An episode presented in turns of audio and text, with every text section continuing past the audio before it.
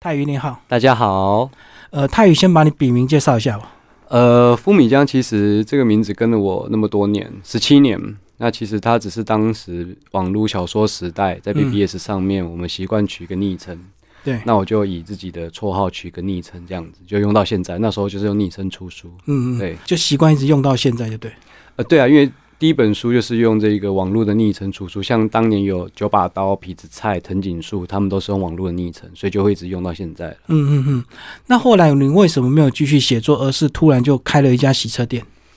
也没有突然呢、我一直认为我还是会继续写作的嗯，状态当中去开了那一间洗车场，那也是刚好因缘巧合，我的学弟就找我一起投资，我原本只是想投资而已，没有嗯自己想要做。所以你那时候想说，你只要当老板，还对可以继续持续的创作，就对。嗯哎呦，对对，就是我的想象就是这么美好，对，但现实有点苍白。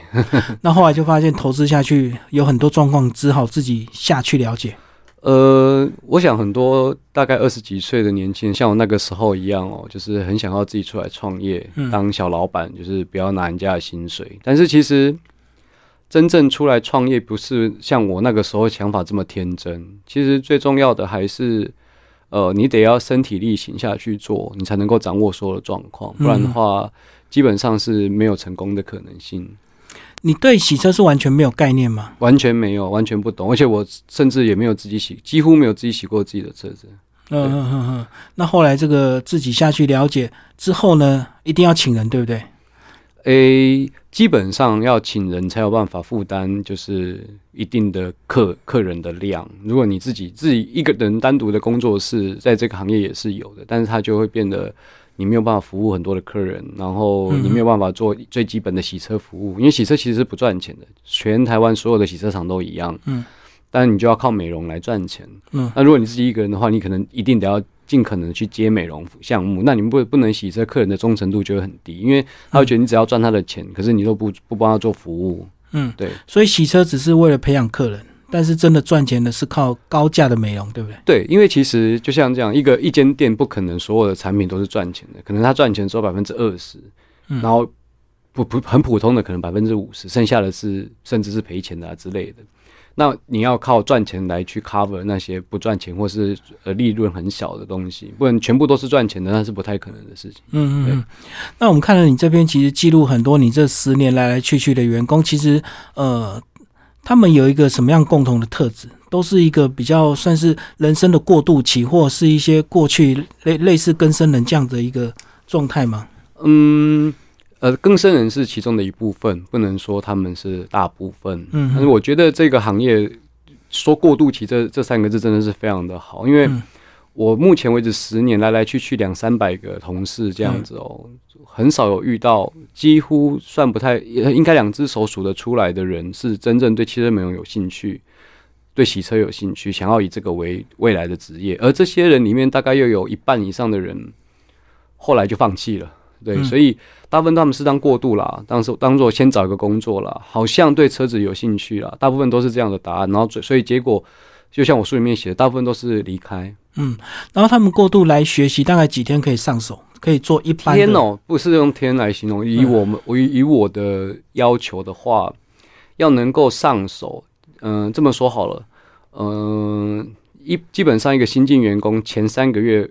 都是赔钱的，就是他因为他可能一一天最多只能够帮我完成洗车两台。就手脚很慢。因为他不熟悉嘛，嗯然后他也没有办法做到美容项目，他只能洗车。洗车我一台以现在来说，一台小车大概四百四百块五百块，我大概我精算过，扣掉场地、材料、人事成本，大概一台车赚六十块。嗯，他精力。一天能够帮我赚洗两台车最多，加内装啊，就是两台车。嗯，那他两三个月之后才能开始做其他的，所以基本上他赚不了什么钱，所以他要到能够上手，只我们就单单只洗车好了，洗车要能够洗到很不错的话，大概要两个月，嗯嗯，对，加内装，两个都要熟练到不会出差错、不会疏漏的话，大概要两个月，嗯然后要做到美容，那都是半年、一年以上的。那如果他们真的熟练到这个美容技师很很厉害的技术，会有洗车业会有这个挖角的问题吗？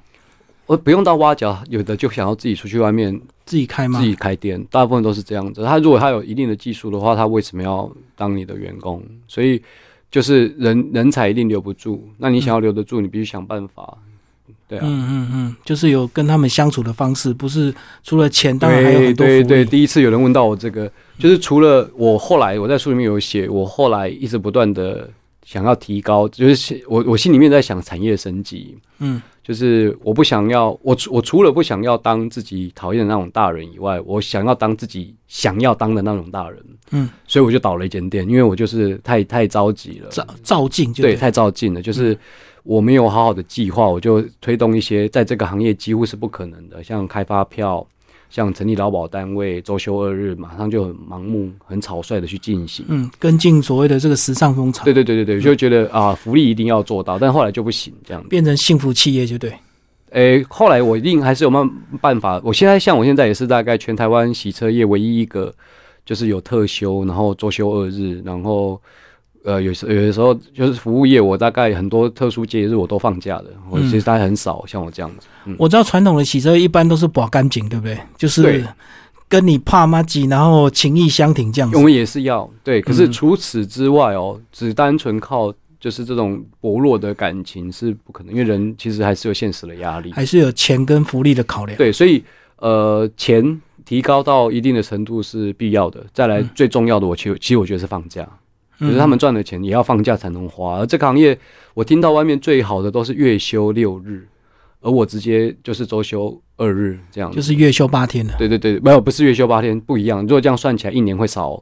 少四少少八天，嗯一年五十二周，但是只有对十二个月。如果我用月来去算的话是，他们还会少放了，所以我要用周来算，因为一年五十二个周，对每周都休两天，对，一定周要比较多。对对对，周一定比较多，比月多，嗯。哦哦哦，好，所以这个呃，你也是慢慢开店之后遇到很多状况，才慢慢学会当老板嘛，呃，一开始都是用同业的前辈的他们的经验。他们的方法来做，就发现这个其实在这个行业里面非常的压榨，他们的方式太压榨了，我不喜欢。对啊，所以我后来都改，全部都改掉了。嗯嗯嗯嗯，可是还是会面对他们很多状况，因为其实你书里写的，很多人可能第一天上班就要预支薪水，对不对？呃，预支薪水这个已经比较很多人了， 那已经算是常态了然。后几乎因都为有会来状做况。这个行业的，其实很多时候他们经济状况并不好，有的时候甚至山穷水尽了，所以才想要来找一个劳力可以赚取的行业。马上做，马上领钱，这样子嘛。他他们大部分都先预支，比比如说、因为缺钱嘛，对，譬如说呃房租房子的押金，房租缴不对出来，缴不出来小孩生病，对对对，然缴后学费，吃饭，然后甚至是产检，这些都会发生。嗯，可是你这么看了这么多人，你怎么分辨他们理由的真假？有些人是真的，有些人可能是好吃懒做，找理由到处借钱。一开始哦，一开始都会想要去判断这个，然嗯后甚至是觉得你只要察觉到有点不对，你甚至会想要跟他说，就是会暗示讲他清楚，暗示他，你嗯你要不要想一下？现在不会了啦，现在就是，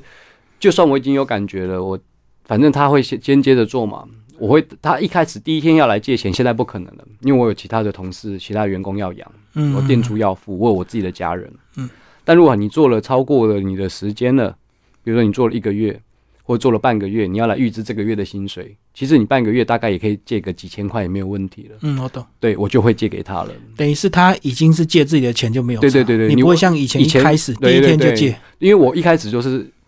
就是天真比啦较，嗯善良。太天真了，真的天真。我觉得用善良来形容太太太高估我自己了，但是天真就是。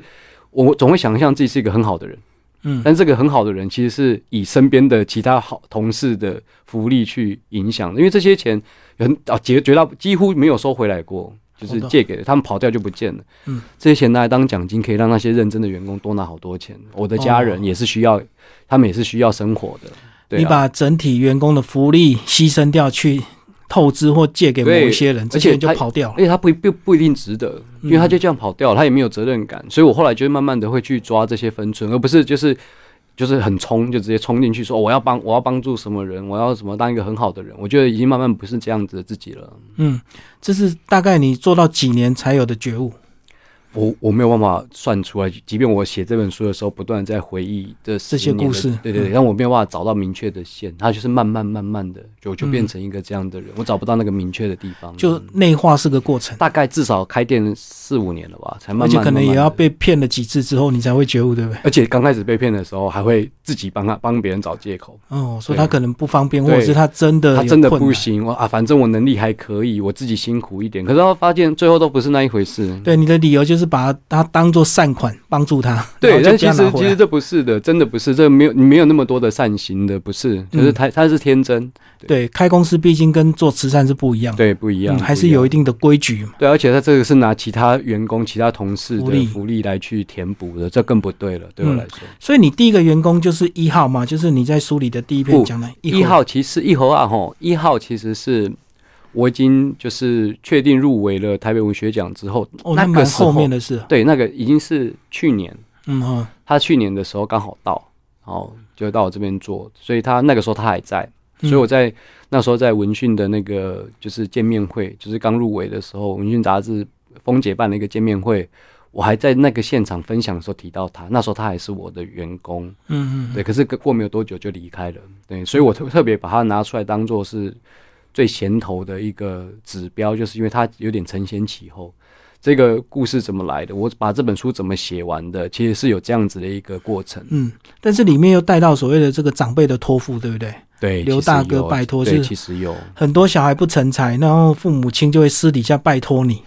这这个东西哦，就会讲到一些情人情啊，嗯啊，这个情这个是他他们有父子的亲情，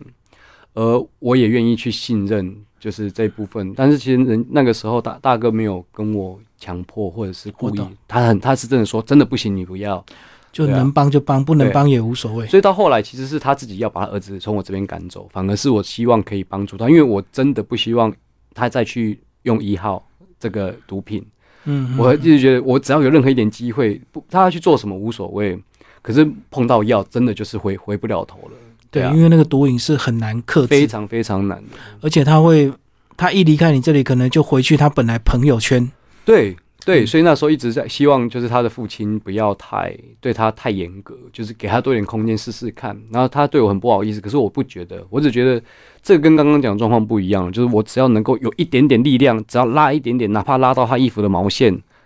这一点点力量都可以，尽量让他不要再回去他原本那一个那个世界就好了。嗯嗯嗯，这个是心态的部分，对啊，嗯对啊，不但是是实钱际的部上分实际上还是做不到，还是很难。对，嗯做不到。然后里面有讲一个塞，是你里面这十年来技术最好的一个嘛？诶、其实哦，技术到了一定的程度，嗯，大概大家差不了多都少，差不多但是因为他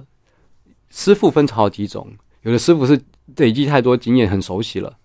塞他是属于不管怎么熟悉，他都一直想想办法，一直在变，一直在尝试的那种人，嗯所以他总有新方法，而且他会自己偷偷尝试，试到哦这个更快，做得更漂亮。他是属于这种这种这种老师傅，嗯嗯嗯不是那种傻傻的，就是会了，然后人家讲什么不听啊，啊不是这样了，他不就是照那种。 SOP 做就对。不不不啊，他就是塞一是很他很灵会贯通他。很会想的，对，虽然他学历，他国小毕业而已啊，嗯，对，可是他非常非常的懂得动脑筋在这个技术上面，所以他现在他自己出去开店，生意也很好。 嗯嗯嗯嗯，所以他是一直动脑筋，而且会三步直接找你们 PK， 对对对，这个 PK 哦，而且他找老板 PK，还还赢过你就对对了。，老板还输，就我真的输了，因为他真的太厉害了，就是他有各种的方法，他不是麻木式的在施工，他就是会嗯不断不断的思考怎么更快，怎么做得更漂亮，而且做到你挑不出他的毛病。嗯嗯，所以这个是算比较好的结果，但是里面也有一些不好的，比如说你讲到货店太快，嗯，很快又找了一个很高级的地段经营高档的美容，对对对结果就让小件对不对？对，就出了一些问题。就是像我们自己开店也不会当老板，不懂得怎么当老板，会去摸索要。学习啊、对，嗯然，后一开始我我们会认为中间遇到任何的困难，就是年轻人应该也会这样去做。那没有，就是太也是太天真了，觉得我们有办法让他慢慢去尝试这件事情。结果一旦把他换了一个位置，他可能没有准备好之我后，哦懂他就会做一些比较不好的事情，因为他嗯可能一下子权力膨胀了，我懂。位置也膨胀了之后，他就会去做这些事情。对我来说，这这个事情是让我非常伤心的，因为我我把这一个小健当成亲弟弟。而且你是让他入干股，对对对，就是我没有让他出钱的，嗯我就直接给他股份了。嗯，那我会很伤心的原因是因为当时我在我我里面有无数次放弃的，我书写了无数次放弃的可能的时候，其中有一次最严重就是塞离开那一次，嗯是他真的站在我的背后，就是挺我支持我。嗯我是基于这个感情，所以愿意就是把很多条件给他，让他就是有机会有朝一日变成老板，然后可以慢慢慢慢的茁壮起来，因嗯为对他毕竟蛮年轻的。然后最后得到这个结果，就是他可能有一些盗用公款啦，或者是在店里面胡作非为，嗯对对这种事情，那种心里面撕裂的感受，是我很难跟任何人讲解出来那种痛苦。就是彻底被背叛的感觉。对对对对对，但我后来还是放下了，我也没有对他做任何的后续。嗯不过他在过去会出来挺你，相信他还是有他的纯真。后来只是因为对换了位置之后，呃，他比较方便，所以他就有一些权利，对不对对？你，你把你不能够把一个很诱人的东西放在年轻人的面前，然后叫他不可以动动脑筋。所以其实是我自己在那个时候，我我我说实在话，这十年来很多时候都是我自己太天真，把事情搞砸了。嗯嗯嗯，就是放手太快。对，就是有的时候会觉得啊，给就是我希望大家就是有自主权，这样才能不受不受压迫、不受控制。嗯但是其实不是这样的，有些时候自然会要缓步进行。这个状况就好像说，你们在客人帮客人清洁汽车内部的时候，如果里面真的不小心放了一笔现金，嗯，就是像类似这样的诱惑，对不对？对对对对对你一个人爬进去，没有人看到你，到底你会不会动心？会不会顺手把它藏起来？你里面也有讲一个这样的一个状况。对，呃，其实哦，我里面提到一个客人的现金，而且不少钱哦，大概五万五万块块不见。，嗯其实那是因为它发生太快了。我们通常啊，洗车厂不是只有我而已，这个我也是从别的师傅、别的前辈那边学来的。嗯，一个新进员工大概到一定的，就是上班到一定的时候，店长会去测试，会假故意装把放车钱 对，假装放钱，然后会来看有 没有。这个是这个是很多人教的，呃但是那一次发生掉钱的那一次的时候太快了，我们还来不及做这个测试的时候，事情就发生了。我懂，就让他有机会自己进去对客人的车子里。对，已经来不清及洁嗯了。对，所以其实我我常常说书里面讲了一些发生的事情，但是这本书其实我也反省了很多状况，尤其是要经过回忆才反省出来这个状况。嗯，我发现其实很多时候我自己是可以做得更好，你可以做得更完善，才不会达变成现后来的模样。可是人生不能后悔，嗯但不能后悔。你真往前的话，就是要记得这些错误啦。就是其实你说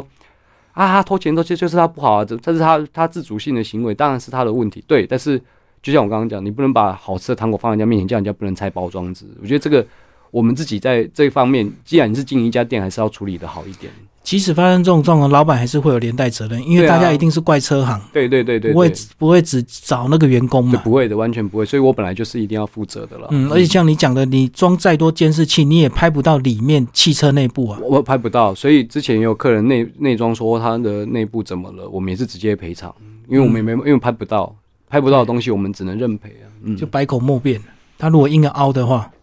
所以，但我我我第一次时间是一定选择相信我的同事，相信我的员工。但是不管怎么样，我们都还是要处理问题。我觉得解决问题有的时候比比当下来找出问题的源头更重要。你先解决它，我们再来慢慢思考怎么会发生这些事情。嗯嗯嗯，就像讲，难怪有些车厂会做所谓的忠诚度测试，对， 其实假装洗车会放一笔钱，就是忠诚度测试，然后压力测试这些，其实我们都会跟着做。对啊，嗯对对，而且这个洗车不是一般的车，搞不好有些真的是百万或者是千万的车。对他说他随便掉一个什么珠宝钻石，你们真的怎么赖都对啊，有会不过完也是有过对有过有客人里面说要结婚的红包，要结婚的红包不见了。嗯然后我们找半天，监视器调半天都找不到，然后过了四天，他自客人己打讲电，话来说他找到了，很抱歉。他还算有良心，有些有人些哎他人死就不装傻承了，认，有对些，就装傻因为的，他对怕丢脸嘛。对哦对对对里面有讲到一个叫阿俊，阿俊是没事就很喜欢在地上装毛毛虫，对是对吧，到现在我还学不会。我那天就是在写这本书的时候，像虫一样蠕动，这不它是直的哎、哦，直的蠕它是动，就是面朝地板。然后面朝地板这边，就还我到现在还学不会，它那个就是整个拱起来又躺下去，像毛毛虫在那边走一样。哦，屁股。股翘起来又滑上去，对对对屁股对翘对起对来哦对，我到现在还学不会，因为他手是没有动，他没有用手撑，就直接这样往前滑。哦，那到个现在不会。腰力要够好，对，我们现在就是，呃，这些洗车工跟我，我也是洗车工，嗯，日子是日复一日的重复，就是洗车，然后送客接客，洗车送客接客，然后美容这样。我们在工作当中因为太无趣、太乏味，就会找自己找一些乐趣，这样一般都是抽烟、打屁、聊天嘛，对也会，这也对不也对会，对。或者甚至有些比较那个，可能下班会打打牌这样子。对对对，但是同事之间，我们的同事倒是顶多就是去逛逛夜市、吃个东西而已啊。对啊这，样算比较健康啊，诶、因为因为如果有赌博，可能就就有一些对我们我们比较比较没有比较没有，目前没有遇到很爱赌博的，就都只有我跟塞两个人会互差，就是赌 PK 嗯车子啦，比店速里面度都要比什么比的，比转步啦什么的，就是会做这些而已，都是、都是还是以比较比较有有有意思的东西，不会那种真正要豪赌的。嗯，所以这样讲，好像你们这个每年过年的一些相聚也是蛮重要的哦，就是一些离开的师傅啊，或者一些朋友都会聚在那里，呃，没有到没有到一定会，可是好像已经变成就是一些习惯了嗯一些老员工，他们会、他们都会抓到一定的时间，就是譬如说小年夜那一天要我会出大就扫会出现他们就会出现。然后有有些故意过来骗麦当劳吃，因为我们就固定小年夜那天会吃麦当劳，嗯就中午就是打扫然后吃麦当劳。当然也是回来看看聊聊天，因为大家因为像其实其实就是大家差不多一月二月这个时候是最忙的时候，嗯，对，过年前大家一定会洗车对，嘛，就像因为过年前会剪头发、嗯嗯，会整理家里一样。所以你们就忙到小年夜那一天。呃，忙到小休年息夜的前一天，嗯我以前是忙到除夕都还在做，后来发现不行，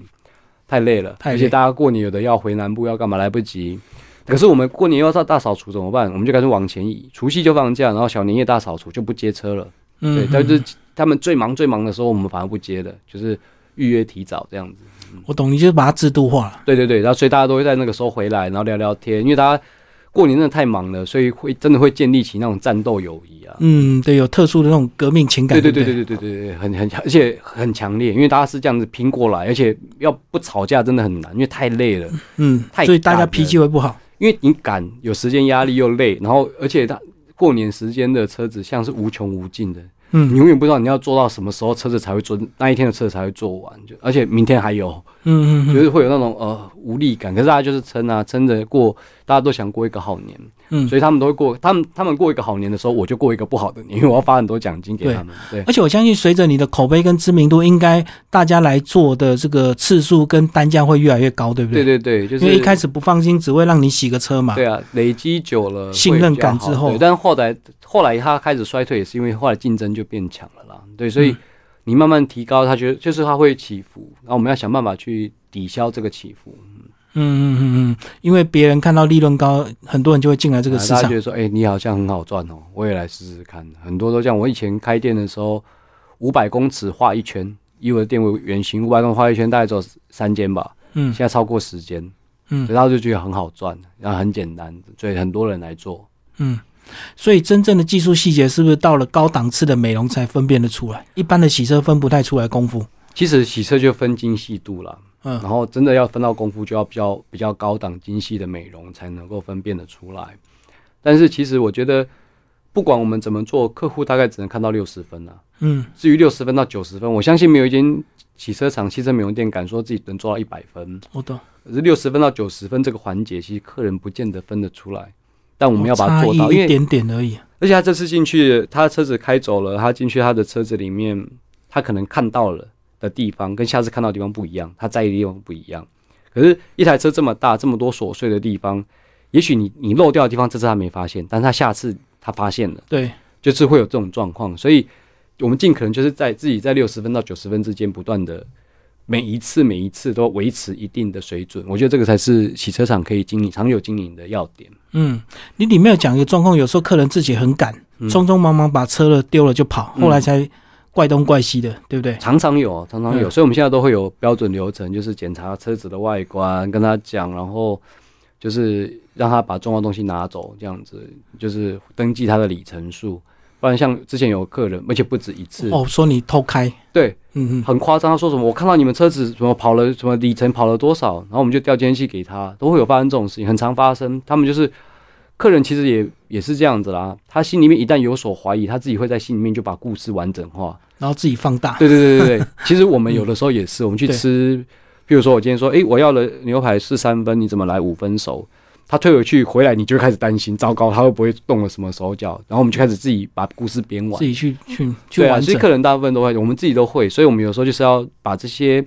可能发生的状况把它避免掉就好了。嗯，嗯嗯，所以就是全程录影，包括那个里程数、那个签收单都要清清楚对，楚就对了。是写清楚。然后他车子来的时候，他会说：“哎、这边是你们弄脏的。”所以我们有些地方也要记录，跟他讲说：“啊你这边有些车太脏了，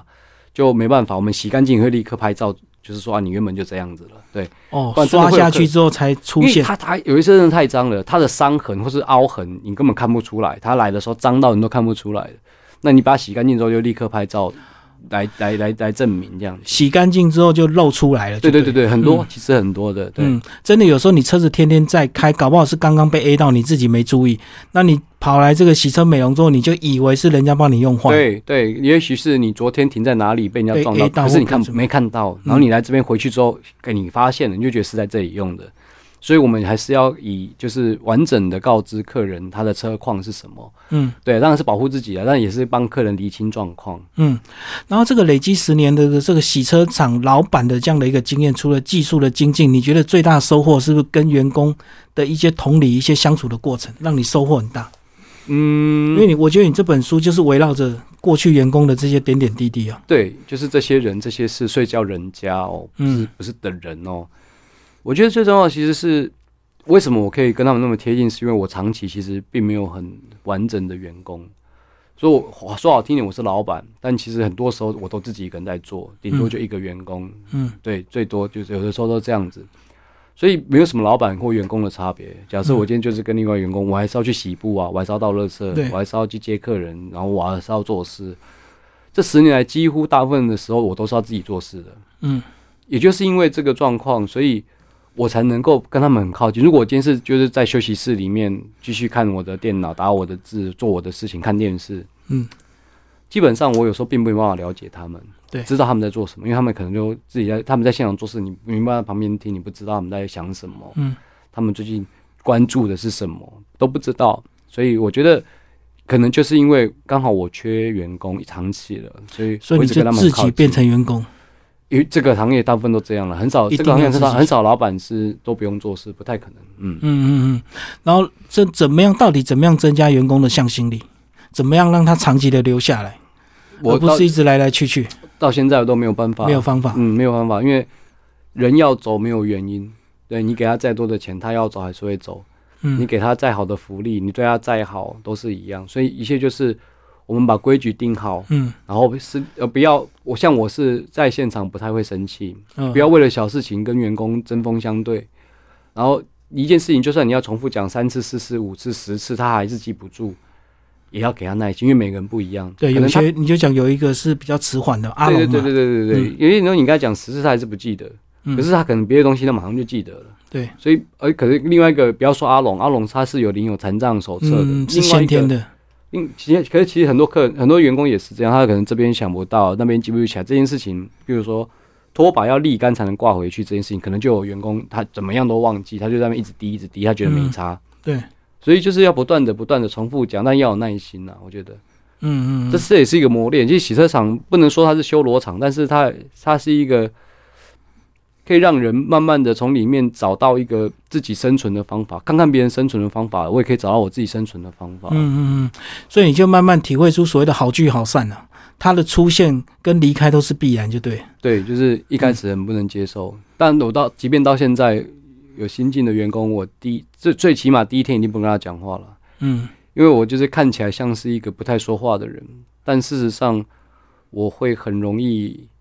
伤心，就是他来了，然后我觉得诶，哎我跟他很熟了，突然间不做了，我觉得很是不是因为难过写作的关系，让你比较敏感？嗯，这个我不清楚啊，哈，就是要知道自己这件事情还是一辈子的课题。我认为我应该是比较比较在乎，就是互相之间的情感的交流。对、嗯我会觉得，他如果没有一个很好，就是我会总觉得离开就是我的问题，或是我这边哪里不够好，我觉得很可惜。那当然，经过十年了，现在已经少了一些这种感觉，但我还是会下意识地保护自己，不要一开始就跟员工太熟。就一开始不熟，先防备起来。对啊，因为你一开始以免这个就太像快熟悉就放像感你情路。边一直去会去喂流浪动物，你只要一帮它取名字，就一定有感情了，所以哦你就没办法。就我就一样是这个心态，类似的心态这样。你里面就讲到柴犬的故事，跑来你对啊店里，对对对对对对对，到现在还还记得那个柴犬，对啊。嗯那我现在自己有养柴犬啦，那其实也不是我养的，是我老婆从加拿大带回来的的的柴犬，这样她养了十十几年的，嗯对。 你里面就讲到说，一开始你坚持不喂它，就是怕它赖在这里。我其实是用这个来比喻，嗯哼，比喻就是我跟洗车工这个身份，以及我身边这些来来去去的洗车工，我其实越到后来越怕伤心，所以我越来越不敢跟这些同事太好，嗯嗯或者是私底下交流太频繁，像从同事变成朋友，从老板员工变成朋友，因为只要是人都会离开啊，吼，在一个工作环境没有不不太会有永久的。对，就是没有人说来应征，就是我要骑车一辈子，对对对对，因为你也不太可能，所以就是会怕，因为怕这样子，所以我就都是过渡期所以我，才会用柴这个柴犬，就是它嗯是真的发生的事情。就这么巧。我想起来之后，我就拿它来比喻，算是因为我把它放在很后面，这个作品的很后面。对对其实有点我要来归纳一下，其实对我的感觉，用一个比较比较虚幻一点的说法来去完整的解读，就是我对于这个洗车人生所有的感触，这样嗯，子。做一个据点就对了。对对对，一开始一定是充满理想，充满这个热情，然后很容易跟人家画马几，跟员超工容这易个，对，就对是对想后来才想要当个慢慢好大一再哥受或伤者是对对对对，好老板，然后怎么样？但是一次一次结束之后，就发现我们就是尽量照规矩啦，啊，相处彼此相处很好，很气气氛融洽就可以了，不用说好到好像生死之交这样子，因为塞也是，喇叭也是，都是生死之交，嗯，大家还是会离开啊，离开没有对或错，可是就是做好准备就好了。对，因为他们本来就是各自有他们的人生，只是这个缘分短期你们聚在对对对，我们刚好这个交洗叉车了店，刚好有嗯交叉到，那我们就好好的度过这段时光，我觉得就可以了。嗯嗯，好，今天非常谢谢江太宇为大家介绍他的新书《洗车人家》，宝瓶文化出版，谢谢。谢谢。